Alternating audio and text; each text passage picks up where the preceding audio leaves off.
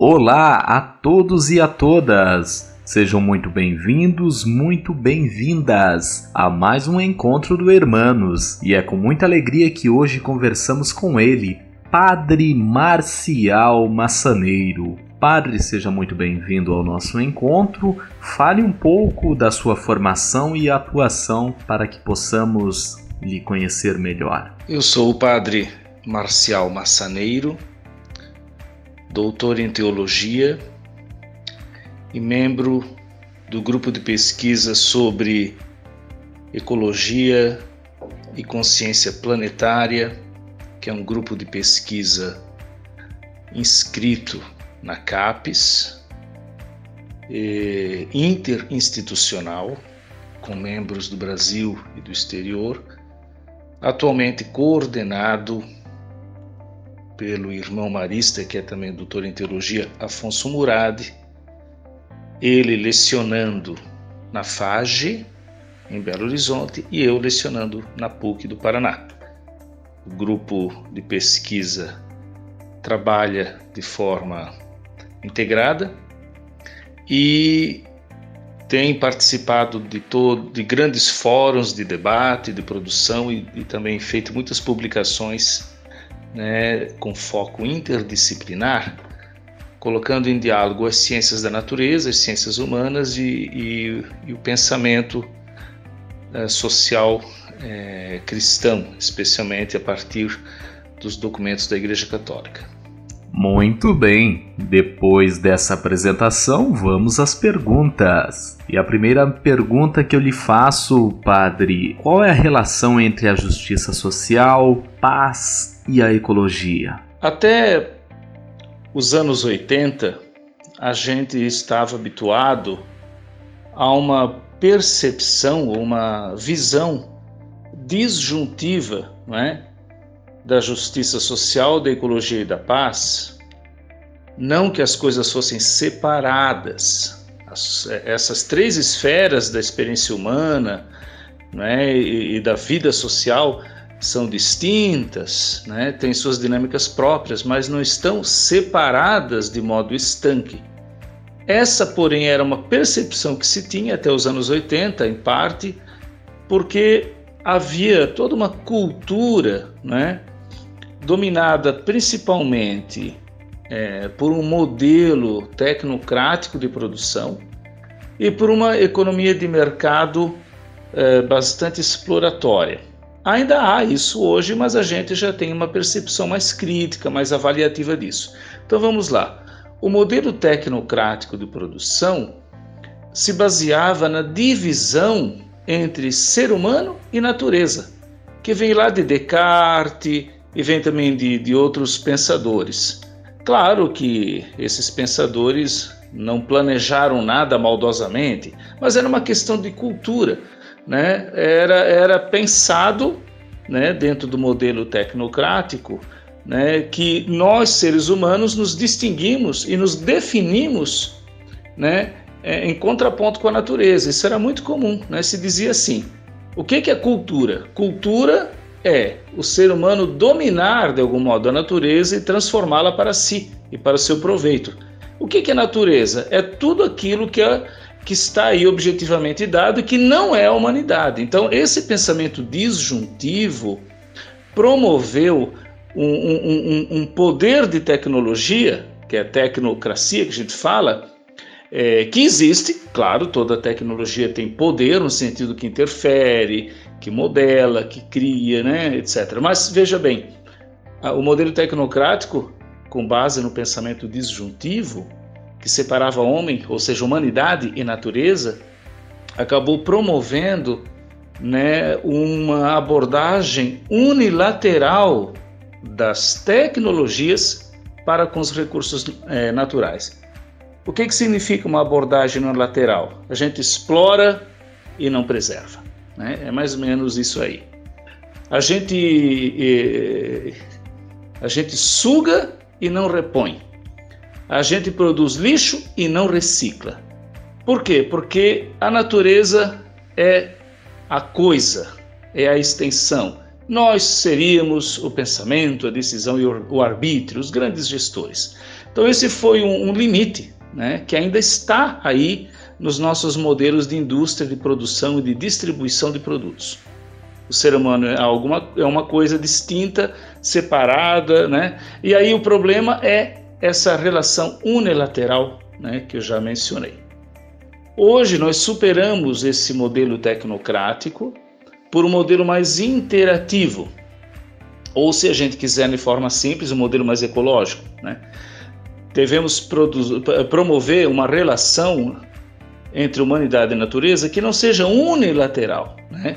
mas interativa. Né? Então a gente, a gente começa a perceber que a humanidade não é a gestora dos recursos naturais. É, a humanidade, nós com nossas tecnologias, máquinas, produções, etc., engenharias todas, nós somente não somos os gestores. Né? Os primeiros gestores dos recursos naturais são os ecossistemas com suas dinâmicas próprias, né? Então, por isso você pode juntar todas as tecnologias disponíveis, você não consegue criar mais água potável, né? Ou de, com algum tipo de máquina é, melhorar, instalar uma máquina que melhore a qualidade do ar. Né? A gente tem que fazer isso num conjunto de ações e iniciativas. Então, por aí começa a interação né, entre justiça, paz e ecologia. A outra questão desse pensamento disjuntivo era o mercado. Né? Um mercado baseado em tecnologias de exploração era um mercado também baseado em exploração, ou seja, transformar a produção a partir dos recursos naturais em fonte de lucro. E aí entra uma dinâmica de, de, de, de monetarização dos recursos naturais, né? como se o mercado, com suas dinâmicas de lucro, tivesse autoridade sozinho para ditar o quanto a natureza vale. Esse é um grande equívoco, por quê? Porque os recursos naturais não são produtos, são recursos naturais, como a palavra já diz. Então nós não podemos é, monetarizar aquilo que é natural, porque não é um produto nem da nossa indústria, né? E também não é uma mercadoria. Então, nesse sentido, é que justiça começa pelo reconhecimento de que os recursos naturais têm um valor em si, não somente pelo quanto são úteis à humanidade, e que, tendo um valor em si, os recursos naturais são também bem comum, que devem ser protegidos pela lei para que todas as pessoas humanas tenham acesso a eles. Quais seriam esses grandes recursos naturais que devem ser entendidos como bens comuns e não produtos ou mercadoria? Vamos lá. O clima, o solo, o ar, a água, as sementes e demais grãos, os fármacos, que são substâncias que favorecem cura e terapia que estão na natureza, e finalmente a identidade genética dos organismos, incluindo o ser humano. Isso aí, no pensamento social da Igreja, nas encíclicas recentes de Papa Francisco, são considerados bens comuns, não só nesses documentos, mas por outros teóricos e cientistas também. Se são um bem comum, significa que a partir desses bens comuns, que são dispostos a toda a humanidade, a partir daí a gente pode pensar uma justiça que leve a sério o acesso das pessoas humanas, dos países, comunidades, etnias, né, a esses bens. Ou seja, a relação aí entre natureza e justiça é uma relação direta, porque é justo considerar os recursos naturais um bem comum, destinados a toda a humanidade. O acesso a esses bens é um direito e, portanto, solicita da parte da legislação e, e das políticas públicas decisões, ações, programas que garantam a sua circulação, o seu acesso e a sua preservação. Na medida em que o modelo tecnocrático unilateral e uma economia é, baseada apenas na exploração, na medida que esses dois fatores avançam e transformam os recursos naturais em propriedade, em moeda no sentido de que valem apenas o quanto com eles se possa lucrar, nesse, nessa dinâmica nós produzimos injustiças, né? porque nós tiramos um bem comum e transformamos em produto. Então aí tem, por exemplo, a questão da água, da terra, do ar, do clima, não é? Na medida em que eu faço uma exploração unilateral com tecnologias exploratórias, mas não de preservação ou de recuperação da natureza, e na medida que a, a, a economia condiciona leis de mercado, né, que também se apropriam do recurso natural sem respeitar o bem comum, nós estamos produzindo injustiça, que é o caso, por exemplo, das fontes e dos recursos hídricos, que são em si mesmos um bem, um bem comum, dado né, pelo ecossistema, pela evolução do planeta, para o nosso uso. Os animais, os ecossistemas, as plantações, não só a nossa indústria, a nossa produção de alimento, precisa de água, mas a natureza toda. Então, uma coisa é você ter a posse de serviços, de tecnologias para recurso hídrico, né? de filtragem, de preservação de fonte, de distribuição de água, de engarrafamento, de reciclagem, de reuso, né? de captação de água de chuva, etc. Outra coisa é a apropriação né, privada de quem compra gerencia, cerca, toma posse de fontes e recursos hídricos. E assim todos os outros bens que eu listei, né? a identidade genética, os fármacos, o clima. Então, nesse sentido, ah, esse, esse, é, esse é o primeiro, digamos, primeiro fator, ou os dois primeiros fatores é, que, que na relação da humanidade com a natureza vão gerar injustiças, né? Ou seja, uma, uh, um modelo tecnológico né, unilateral, que explora e não repõe, né, que desgasta e não preserva, que produz lixo e não recicla, e uma economia de mercado focada simplesmente no lucro a qualquer preço, né, pagando aí o desgaste dos ecossistemas. A partir desses dois fatores, como eu já expliquei, nós vamos gerar injustiças, obviamente. Né? Essas injustiças é, pedem uma reação que, que é uma re, um, repensar de todas essas relações. Né? Então, na medida em que a gente faz uma conversão de modelos, que significa enfoques, práticas, legislações, processos, uma conversão de modelos, a gente consegue recuperar né, um, um tratamento mais justo para com a humanidade e justo também para com a própria natureza. Então, uma conversão do modelo tecnocrático para um modelo né, de tecnologias de solução, de tecnologias interativas, de tecnologias que aprendam dos próprios ecossistemas e dos seus ritmos, modos né, de exploração que não sejam unilaterais, mas que incluam cuidado, cultivo, preservação, recuperação, não é? E, e, e, e todos esses cuidados ambientais né, que, que não vão é, colocar em risco a vida presente e da próxima geração. Do ponto de vista também econômico, o que a gente chamou de uma economia ecológica, ou seja, uma economia humanizada, né? uma economia que reconheça nos recursos naturais bens em si mesmos, como fontes de vida, de energia, de alimento, não só para a geração humana, mas para todas as espécies, e que, portanto, é, a economia do lucro não dite todas as regras sozinhas, mas se, se atente para o limite dos recursos naturais, né?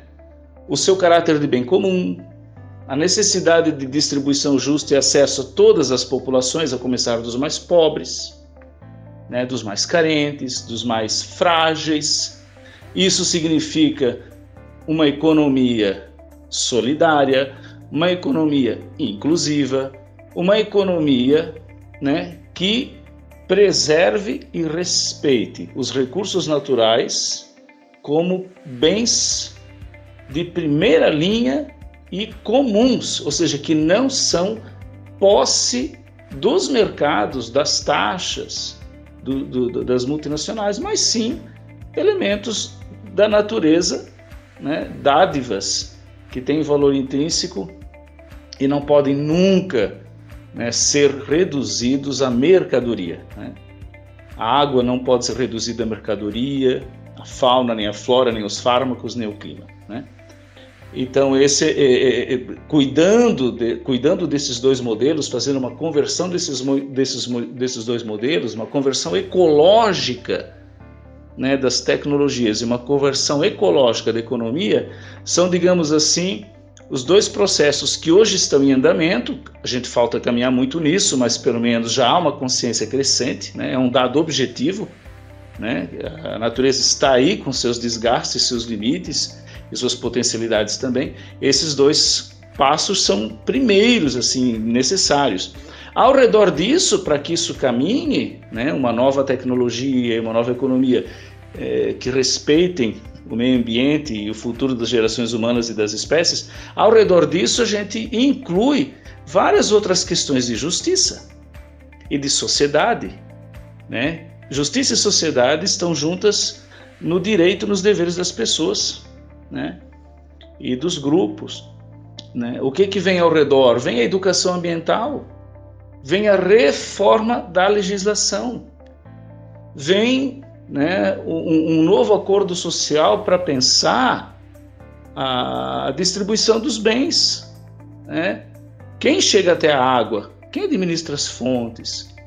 É, a preservação é, do, da, das áreas ambientais necessárias que, que, que, funcionam integradas para o clima, né? que reciclam o, o, o, o carbono, é, que permitem o ar ser respirável. Então, todas essas questões ambientais, na sua relação com a sociedade, implicam em justiça ou injustiça, né?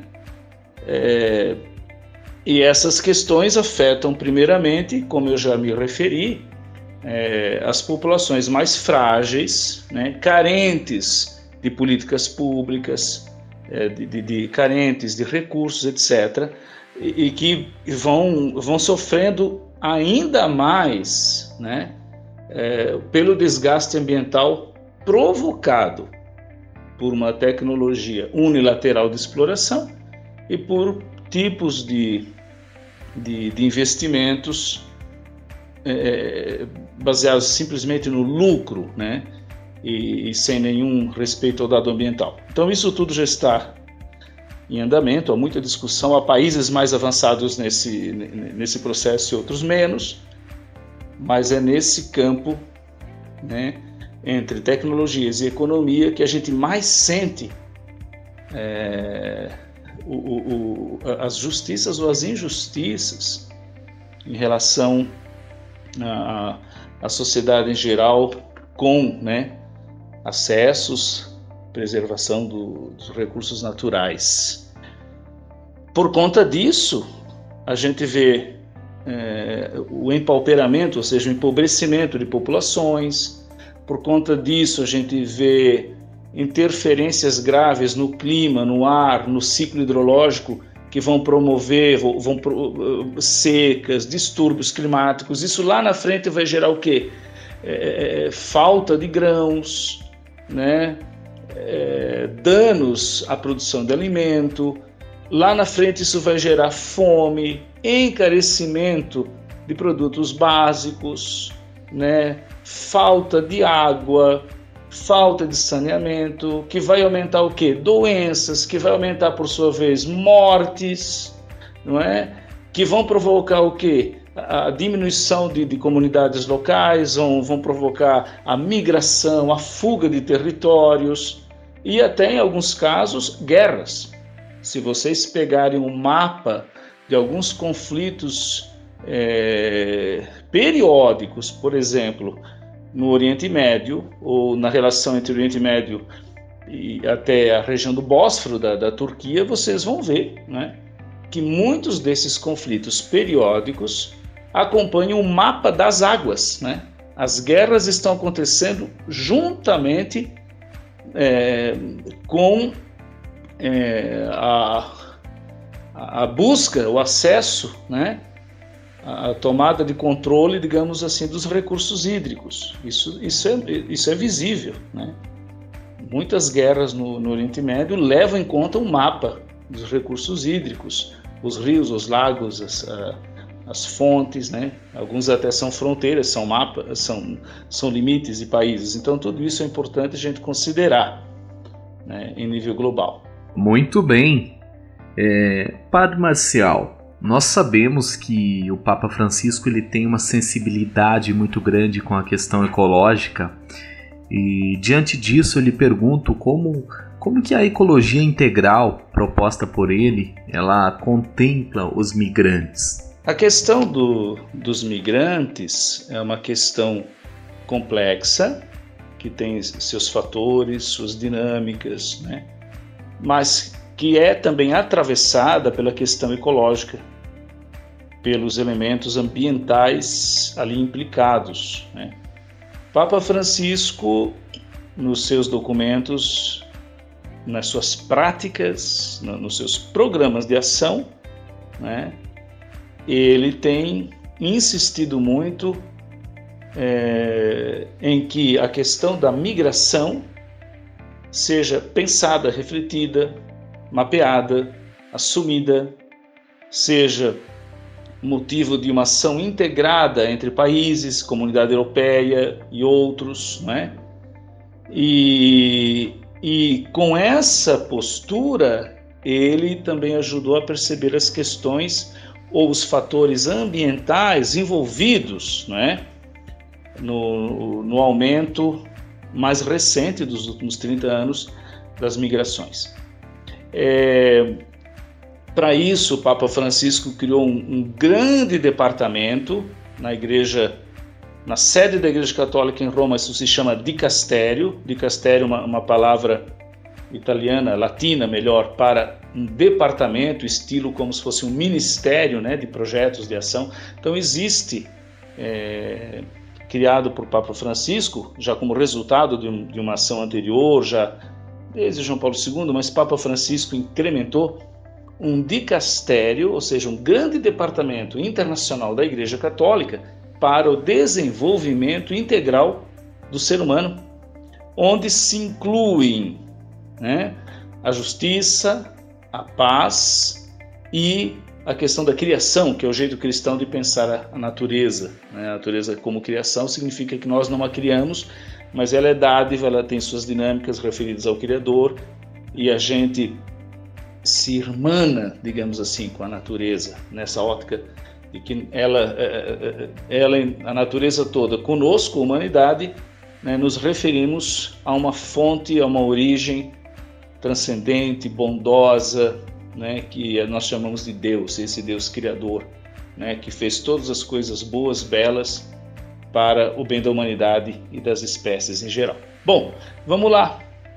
É, as migrações, elas não, elas não provêm simplesmente de fatores ambientais. A gente sabe que um dos fatores mais imediatos que causam migração são as guerras, os conflitos de fronteira, né? os conflitos é, étnicos, né?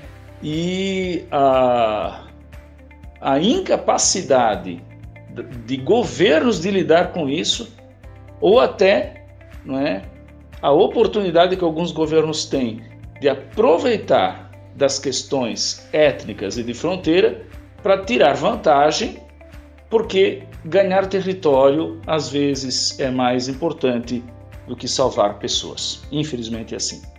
Em que sentido as migrações sofrem, não é? são afetadas por questões ambientais. Vamos lá. Uma das, um, dos fatores que são ambientais e afetam, ou seja, a migração, aumentam ou diminuem a migração, são todos os tipos de processos, de explorações, né? e, de, e de conflitos decorrentes disso em relação à fronteira, né? em relação a, a território, né?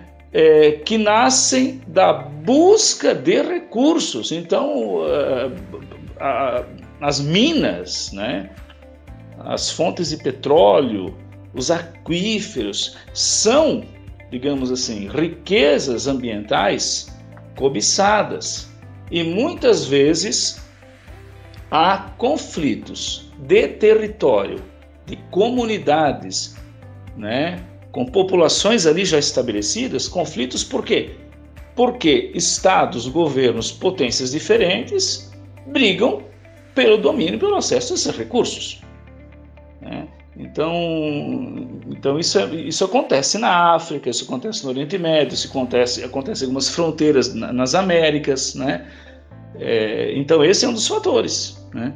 As populações estabelecidas nesses lugares que têm uma história própria, uma cultura própria, um, um, geralmente é, é, não ainda tão industrializadas, elas sofrem o impacto desses processos, buscas e às vezes até conflitos. E em muitos casos são essas populações que se retiram, que abandonam o território, que são forçadas a fugir para poder sobreviver. Então, esse é um dos fatores. Um outro fator né, ambiental que implica na, na migração atualmente, é muito grave, é, são as mudanças climáticas. Né? Claro que algumas mudanças climáticas estão aí, é, têm origem numa dinâmica do planeta. Né? A gente sabe que o planeta é, evolui, ele, ele é dinâmico, ele não é estático. Mas, mas nós sabemos, e a ciência comprova, que algumas mudanças climáticas estão sendo aceleradas, estão sendo agravadas pela interferência humana, sobretudo é, através da qualidade do ar, né, por uma superpoluição né, que vai se acumulando e vai se estendendo ao longo do planeta, porque o planeta se move, né, a, poluição, a, né, a, o aumento de gases de efeito estufa por conta da nossa poluição afeta a qualidade do ar, afeta diretamente a estratosfera, bloqueia raios solares, não é? E você tem aí um efeito estufa de um lado, né? Do outro lado, você tem a perda, né, por consequência do efeito estufa, a perda, né, dos ritmos que estavam aí é, de, de, de, de chuvas, de cheias, ou seja, não só uh, o, o efeito estufa provoca calor, como muita gente diz, o aquecimento global, mas provoca distúrbios no ciclo das estações e, portanto, atrapalha todos os procedimentos de semeadura, de poda, de colheita, ou seja, de produção de alimento, além de gerar secas contínuas, né, manifestações extremas da natureza, né, invernos mais frios, verões mais quentes, a tendência de que quatro estações se tornem apenas duas. é, Para dizer de um jeito simples, né? Estou falando aqui de um jeito simples, a tendência é que quatro estações parece que vão se tornar duas, né? Verões mais extremos e invernos mais extremos, com distúrbios climáticos ali. Então a gente começou, por exemplo, em, em, em, 2000 e, em 2004, nós tivemos as primeiras manifestações de, de, de furacão e tornados no Atlântico Sul, que eram coisas raríssimas. De lá para cá, a gente tem tido vendavais, inícios de tornados, talvez até furacões no futuro, né, por uma questão de, de, de, alteração radical da temperatura do ar e das ondas oceânicas. Né? Dizer, as coisas estão interligadas. Ora, onde que isso vai parar aquecimento global, mudança climática, distúrbios nas estações. Isso vai parar em algumas regiões onde essas coisas se combinam, isso vai parar na perda é, de recurso hídrico, ou seja, as fontes secam, os rios secam, e ao mesmo tempo na perda de, de colheitas. Né? Então aí nós temos um exemplo, né, a região entre Somália, Eritreia e Etiópia, a parte leste desse território, que a gente chama de Corno da África, porque parece mesmo um chifre no mapa da África. Nós sabemos que ali, uh, dos anos 80 adiante, houve um agravamento né, da fome, né, de secas contínuas. Isso hoje sabe-se que é efeito, é resultado de uma poluição crescente do ar, né? De dejetos de industrialização, de partículas que se instalam né? e afetam a recepção tanto de raios solares, como afeta também todo o conjunto de chuva, de, de, de vendavais, etc. Na verdade, essa região não é industrializada, de onde então veio ou vieram essas partículas, né? Esse material que prejudicou o clima deles. A gente sabe que por efeito de correntes de vento, do movimento da própria Terra, a Terra é dinâmica, tudo que nós soltamos no planeta de dejetos, de poluentes, se move. Né? Então, é triste, mas parte da Somália, da Etiópia e da Eritreia sofrem a fome, sofrem a falta de colheitas, sofrem distúrbios climáticos que levam né, a, a população a sofrer por efeito de industrialização de outros países ricos que soltam toneladas de dejetos no ar. Né? Num num longo prazo, isso se acumula e em algum lugar isso vai é, provocar danos. Isso tem a ver com aquilo que eu falei antes, questão de justiça. Portanto, existe uma, uma justiça ambiental que vai além do mapa dos países, das fronteiras e dos territórios, porque é uma questão global. O global é um fato. O clima é global, as estações são globais. A habitação humana na Terra é global. A gente está num sistema de interações. Então, em algum momento, a comunidade tem que ter uma consciência global e se pensar junta e não dividida. Porque clima, recurso hídrico, ar, etc., não obedece às fronteiras políticas, são fenômenos globais. Então, quem vai socorrer quem vai se responsabilizar pela fome na Eritreia, na Somália e na Etiópia, senão os poluidores que causaram no médio e longo prazo esta fome? Isso tem que se pensar, isso tem que ser é, é refletido né, e solucionado. Por isso que o Papa Francisco insiste em mostrar os fatores que provocam a migração. Então eu já falei da guerra, mas não é só, né? É, é a busca, a exploração por recursos que vão expulsar populações, é a industrialização com seus poluentes sem filtros e sem controle que vão afetar em médio prazo é, populações além do seu território de industrialização e todas essas mudanças climáticas que provocam fome, que provocam perda né, de condições de vida e faz as pessoas, obriga as pessoas a mudarem do lugar.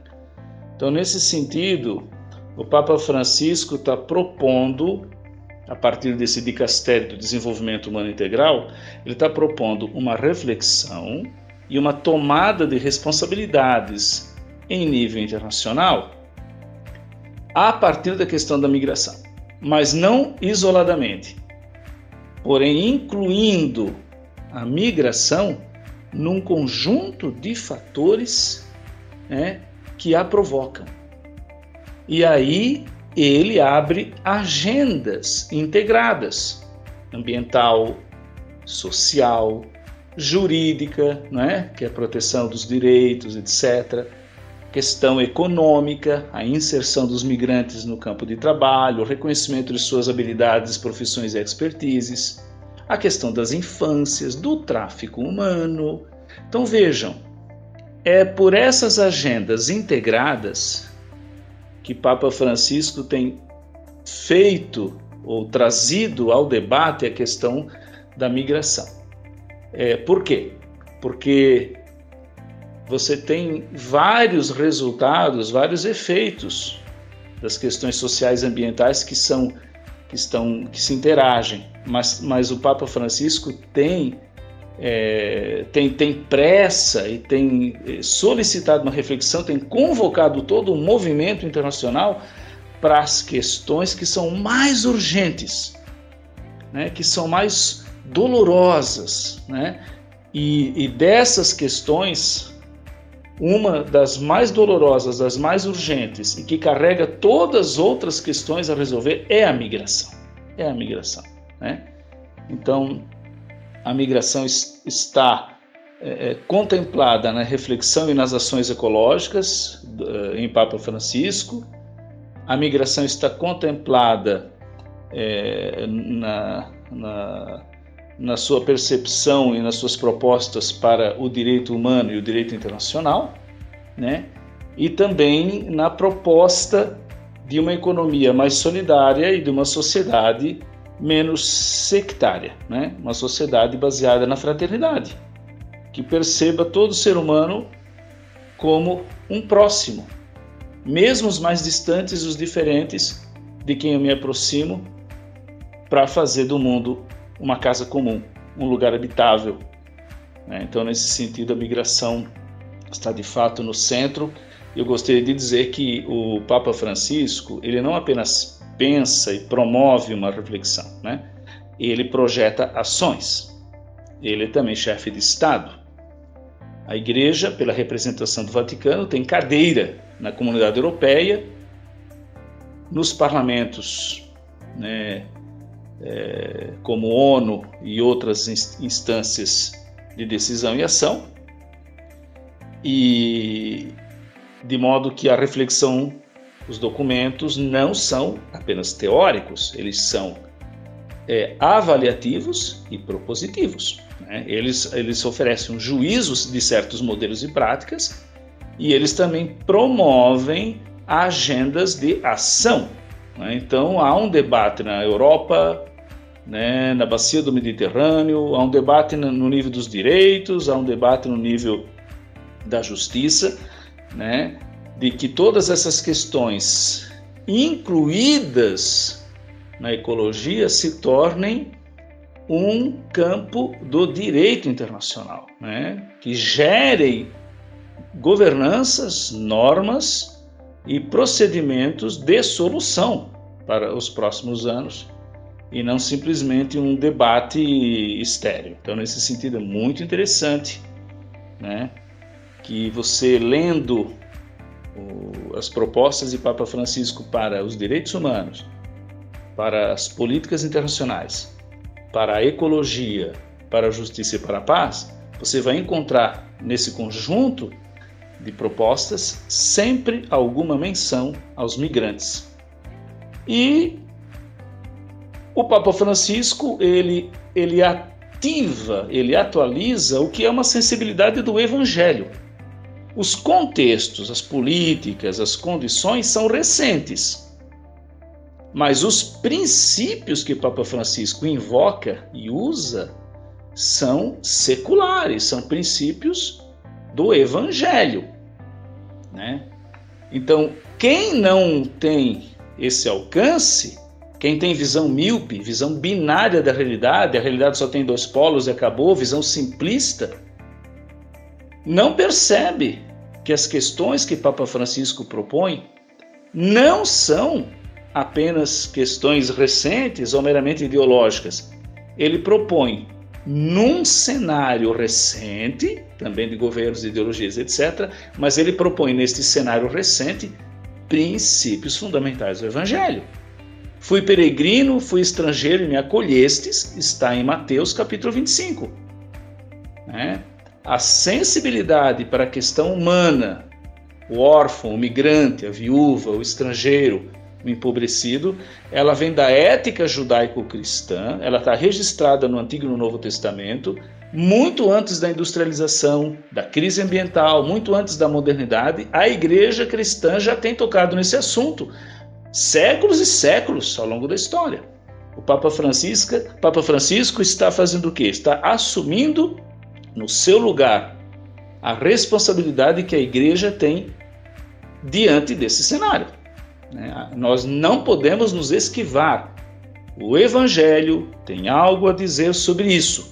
E ele, na sua função, é porta-voz do Evangelho e ele faz bem em tocar no assunto e convocar os cristãos e as pessoas de boa consciência a refletirem sobre é, todas essas agendas. Que bacana ouvi-lo e aprender contigo, Padre Maciel. Para encerrarmos, eu quero lhe fazer é, a última pergunta. Quero perguntar sobre a, a, prática da fé cristã. Qual, qual é a contribuição né, dessa prática da fé para a transformação da realidade?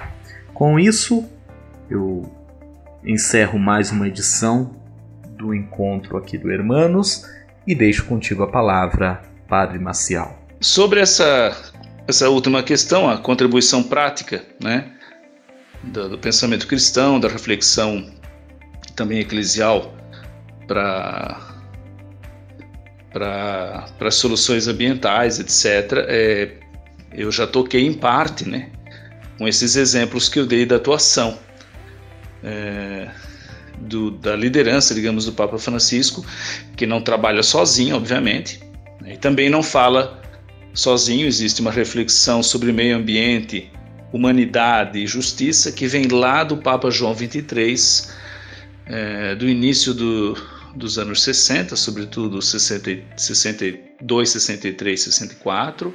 Ele morre em 64 e esse assunto caminha desde então, cresce e hoje é um acervo do pensamento cristão, do ponto de vista político, social, ético, né? E também teológico, porque existe uma teologia da criação, né? Uma teologia da humanidade, uma teologia da história que inspira a partir do evangelho que inspira uma palavra dos cristãos a respeito dessa situação toda. A contribuição prática é gigantesca, gente. A Igreja Católica não atua sozinha, mas ela é parceira ecumênica de várias instituições e programas de ação, não é? Que trabalham justiça, paz e ecologia de modo integrado. Então aí nós temos vários programas, é, Pão para o Mundo, Justiça, Paz e Integridade da Criação, a questão é, do combate e da solução do tráfico humano, a assistência à infância, ajuda a igreja que sofre. Existe, existe um conjunto de instituições e projetos, de voluntariados, de redes de educação, de saúde, né? de produção ou de geração alternativa de renda que a, a Igreja Católica, com suas parcerias ecumênicas e também civis, é, promove. Né? É, eu indicaria para vocês o livro da professora Carol, que está gratuitamente disponível no Amazon. É um livro que você, quando vai comprar, o preço é zero, que se chama é, Fomes Contemporâneas. Nessa obra da professora Carol, Fomes Contemporâneas, disponível gratuitamente é, online pelo Amazon, você encontra muitas informações sobre isso e permitam-me indicar o meu próprio capítulo nesse, nessa obra. Eu escrevi um capítulo sobre conviver e comer juntos, toda a questão da fome, da mesa e da convivência na tradição judaico-cristã. Ali eu faço uma lista nas primeiras páginas do meu capítulo das instituições, dos programas é, que os cristãos têm promovido de modo prático, muitos desses programas com liderança católica para a justiça, paz e integridade de criação no mundo. Né? Mas é, o, o, processo né, é, passa, sobretudo, pela educação, viu? Ah, o processo de, de, incidência prática ele passa pela educação. Educação não é apenas a emissão de conteúdos, mas é a maturidade de relações. Tratar da alteridade do outro, a consciência que se ganha pela relação entre pessoas, a consciência que se ganha dos próprios direitos, da identidade sua e do outro, dos direitos seus e do outro, da confessionalidade da fé sua e do outro, né? É, a consciência do bem comum que hoje faz tanta falta, porque o sistema de cultura, de propriedade, de lei que nós temos na, nos países modernos, sobretudo depois da Revolução Francesa, e o Brasil é um desses, é, tem apenas os bens públicos e os bens privados. E isso é definido pela relação de poder. Quem tem poder para comprar, então é um bem privado. E os estados que têm poder de preservar os bens públicos como acesso. Então, se não há condições de preservação, o que é bem público e bem privado também se perde. Então é preciso uma outra instância para pensar objetivamente uh, os bens sociais que vá além do público e do privado, que é o chamado bem comum. E no direito e na gestão pública, portanto, dos países pós-Revolução Francesa, sobretudo colonizados como o Brasil, a esfera do bem comum é muito frágil. Né?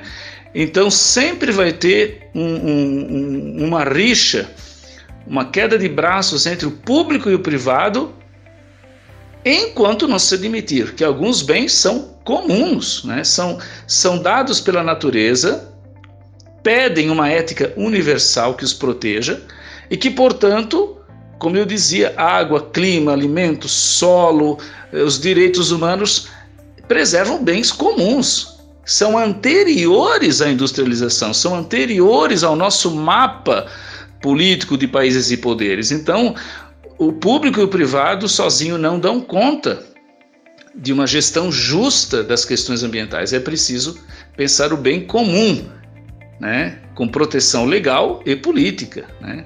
É, é o caso, por exemplo, da Amazônia. A Amazônia atravessa vários países. Como território político, cada país é soberano em administrá-la. Soberano significa que ele tenha condições de fazer o certo.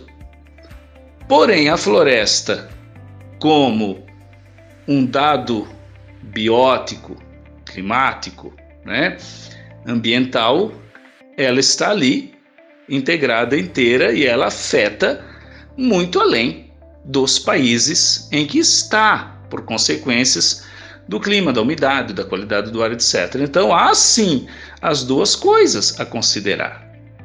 Né? Que nós temos as responsabilidades territoriais de soberanias, mas soberania não significa é, sectarismo, né? ou seja, a soberania significa que eu tenha as condições legais e políticas de fazer o certo.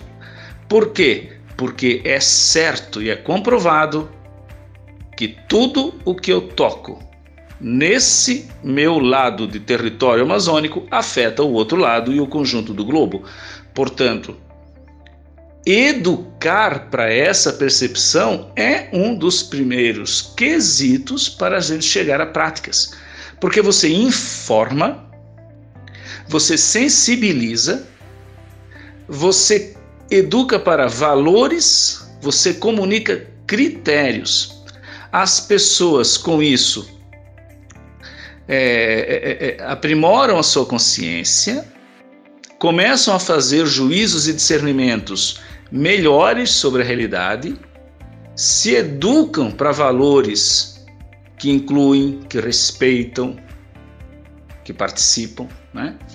E isso vai chegar onde? Chegar na mudança de comportamento, na mudança de práticas e na tomada de decisões que no sistema democrático podem se tornar leis, projetos, currículos, né? Então, a educação é tudo isso aí. É desde a informação e conscientização até a promoção de critérios, práticas e comportamentos benéficos, né, que respeitem o bem comum, no limite entre o público e o privado, e, portanto, tudo que a Igreja Católica faz em nível mundial com suas parceiras ecumênicas, porque eu não falo só da Igreja Católica, mas das igrejas cristãs, né, que tem liderança nesse meio, tudo que nós fazemos em termos de educação já é um primeiro, é, uma primeira resposta prática a todas essas demandas. E ao lado disso nós temos todas as campanhas que passam pela cidadania, né? todas as agências de promoção humana, sejam ecumênicas ou sejam civis, porém inspiradas no pensamento cristão. Nós temos vários, nós temos vários fóruns, Parlamento das Regiões, ONGs, é, programas de ação internacional, representações, conselhos, né? Existe uma, uma, uma organização inspirada na fé cristã na ética cristã que toca é, essas agendas. Então, para todas as questões sociais, nós vamos encontrar entidades, né, instituições, voluntariados, redes que atuam. Como eu disse, não só explicitamente cristãs, mas é, em várias instituições, como Médicos Sem Fronteira, por exemplo, você vai encontrar voluntários motivados também pela fé. Você tem pessoas que são cristãs, se motivam pela ética, pela visão cristã e estão atuando em instituições que não, não precisam ser nominalmente eclesiais, mas as pessoas levam a sua fé e estão lá porque acreditam em Deus, no Evangelho, nas bem-aventuranças. Como eu falei, é, a educação é o princípio e talvez na outra ponta desse processo estejam os programas, as agências de ação, que são, é, são centenas em nível mundial, né? ou local ou, ou global. Agora, para pensar localmente, uma cidade, uma rua, um município, uma região, nós temos. Ah, aí as iniciativas coordenadas pelo que a gente chama igreja local. A gente chama isso de pastoral orgânica, uma evangelização orgânica, não setorizada, em que se atua localmente com visão global e com ações estratégicas. Sobretudo as chamadas pastorais organizadas em campo social e ambiental. Então nós temos pastoral de periferias, pastoral da infância, pastoral da população de rua, pastoral ambiental ou ecológica, que já, já se implanta em muitos lugares. Né? Nós temos movimentos de ação, fiscalização, uh, ação. É, não é bem fiscalização, mas é avaliação, né? Como nós temos movimento católicos pelo clima, né? Nós temos redes é, cristãs para sustentabilidade, nós temos redes cristãs para segurança alimentar, nós temos uh, as escolas cristãs de política e cidadania para formar liderança social, nós temos as redes de promoção da doutrina social da igreja, nós temos a diplomacia, da qual a igreja participa intensamente, né? nós temos é, as universidades, as escolas, e todas as redes de voluntariado que eu já mencionei, que vão desde de assistência a, a, a populações carentes até né, a, a campanhas de recurso né, para finalidades específicas, né, campos de refugiado, a habitação digna, integração de imigrantes, como a Caritas Internacional e tantas outras iniciativas. Então, é bom se informar né? É bom se informar. É saber que é, a presença cristã na sociedade é muito mais do que eu vejo. De que igreja é uma coisa maior do que a experiência que eu tenho de igreja, do meu pequeno lugar, do meu pequeno ângulo. É bom se informar, né? E sempre estar atento a que nenhuma dessas questões se reduz a interesses ideológicos dessa sigla ou daquela, mas que no caso nosso de cristãos, nós atualizamos, nós traduzimos para os contextos recentes atuais, o que para nós é um princípio fundamental do Evangelho. Leiam com atenção Mateus capítulo 25, entre muitas outras citações da Bíblia, né? porque no Antigo e no Novo Testamento se fala sobre justiça, sobre salário, sobre dignidade humana, sobre a inserção dos pobres, sobre o socorro dos mais frágeis, se fala sobre distribuição de bens, sobre uma cultura da fraternidade. Isso é bíblico, isso é parte da ética cristã já faz dois mil anos.